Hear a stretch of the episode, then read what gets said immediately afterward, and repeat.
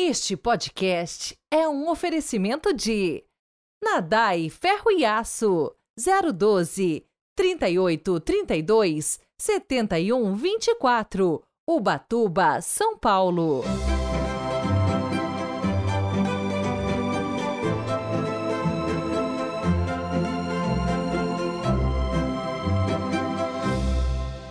Sábado, 24 de fevereiro de 2024. Sejam muito bem-vindos. Estamos no tempo da quaresma, tempo de conversão, mudança de vida mesmo, de mentalidade. É o evangelho, né, gente, que tem que nos convencer de fato. E no evangelho de hoje, vemos como Jesus interpretou o mandamento não matarás, para que a sua observância conduza à prática do amor.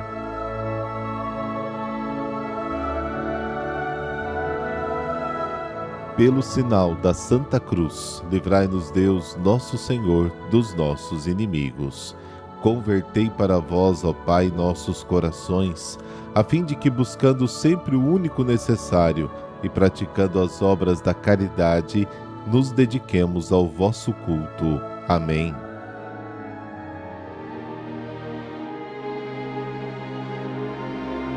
Mateus capítulo 5, versículos de 43 a 48. O Senhor esteja convosco, Ele está no meio de nós. Proclamação do Evangelho de Jesus Cristo segundo Mateus. Glória a vós, Senhor. Naquele tempo disse Jesus aos seus discípulos: Vós ouvistes o que foi dito: Amarás o teu próximo e odiarás o teu inimigo. Eu, porém, vos digo: Amai os vossos inimigos e rezai por aqueles que vos perseguem. Assim vos tornareis filhos do vosso Pai que está nos céus, porque ele faz nascer o sol sobre maus e bons e faz cair a chuva sobre justos e injustos.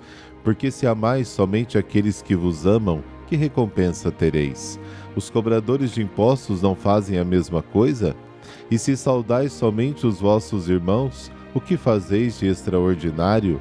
Os pagãos não fazem a mesma coisa? Portanto, sede perfeitos como vosso Pai Celeste é perfeito. Palavra da salvação. Glória a vós, Senhor.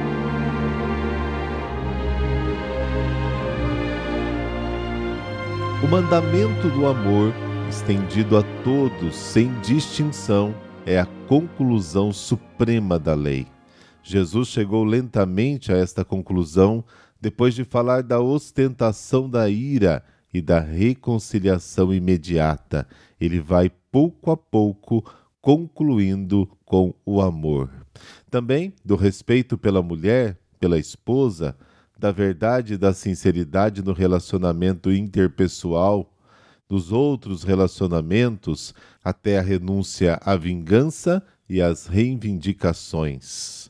O princípio do amor ao próximo é ilustrado com dois exemplos práticos: orar pelos inimigos e cumprimentar a todos sem discriminação. A maior sinceridade do amor é pedir bênçãos e agradecimentos a Deus pelo inimigo.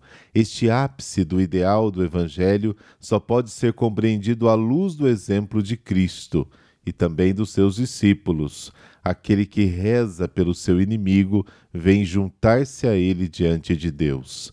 No sentido cristão, a oração é a recompensa que o inimigo recebe em troca do mal que ele fez.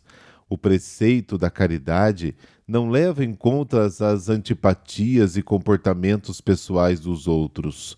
O próximo de qualquer cor, bom ou mal, benevolente ou ingrato, deve ser amado. O inimigo é quem mais precisa de ajuda. É por isso que Jesus nos ordena que lhe ofereçamos o nosso auxílio. O mandamento do amor aos inimigos revoluciona o comportamento tradicional do homem. A benevolência cristã não é filantropia, mas participação no amor de Deus. Sua universalidade só se justifica nesta luz, para que sejais filhos do vosso Pai, e sede perfeitos como é perfeito o vosso Pai que está nos céus. O cristão expressa seu parentesco com Deus da maneira mais segura e verdadeira quando ama a todos sem distinção. O amor ao inimigo é a essência do cristianismo. Santo Agostinho nos ensina que a medida do amor é amar sem medida, ou seja, infinitamente como Deus ama. Como filhos de Deus, os cristãos devem assemelhar-se ao seu Pai na forma como são, sentem e agem. O amor para com os inimigos é o caminho para alcançar a própria perfeição.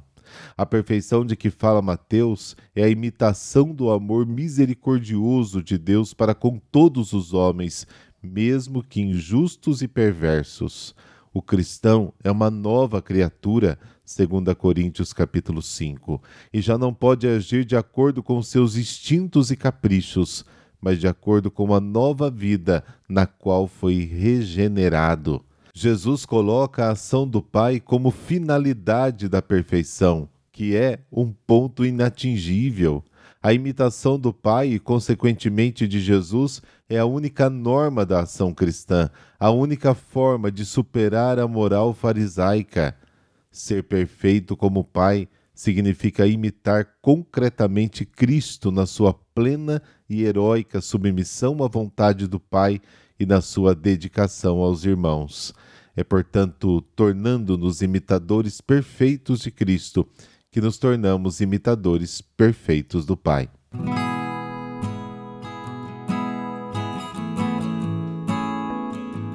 Hoje a igreja celebra São Sérgio, um dos vários santos com o mesmo nome. É, o que celebramos hoje foi monge e mártir do século IV e tinha por profissão o trabalho de magistrado antes de se consagrar somente a Deus num eremitério.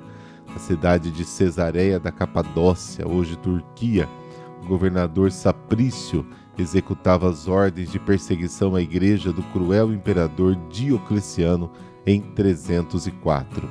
Ordenou então que todos os cristãos da cidade fossem levados para diante do templo pagão onde seriam prestadas as homenagens anuais a Júpiter. Se não comparecessem e fossem denunciados, seriam presos e condenados à morte. Poucos conseguiram fugir, a maioria foi ao local indicado. Não houve lembrança de Sérgio por viver afastado, mas um chamado interior o convidava a ir à cidade. Ali chegando, encontrou um sacerdote pagão invocando as divindades tuteladas de Cesareia diante do templo. Sérgio compreendeu que havia sido chamado por Deus para dar testemunho da verdade e, diante do povo, denunciou a mentira, condenando a crença em falsos deuses e a inutilidade dos sacrifícios a eles direcionados e a falsidade dos sacerdotes pagãos, passando a anunciar a boa nova do Evangelho. A sua presença fez com que os fogos preparados para o sacrifício se apagassem os pagãos atribuíram imediatamente a causa do fenômeno aos cristãos, que com suas recusas haviam irritado ainda mais os deuses. Sérgio foi então agarrado pelos soldados e ali mesmo decapitado. Senhor justo e bom, concedei-nos pela intercessão de São Sérgio jamais resistirmos aos vossos chamados no interior dos nossos corações, para que, cortando radicalmente, como que por uma espada, o pecado das nossas vidas, não fiquemos presos aos templos do mundanismo e sejamos por vós agarrados para o céu. Amém. Abençoe-vos o Deus Todo-Poderoso, Pai, Filho, Espírito Santo. Amém. Excelente sábado para você e para toda a sua família.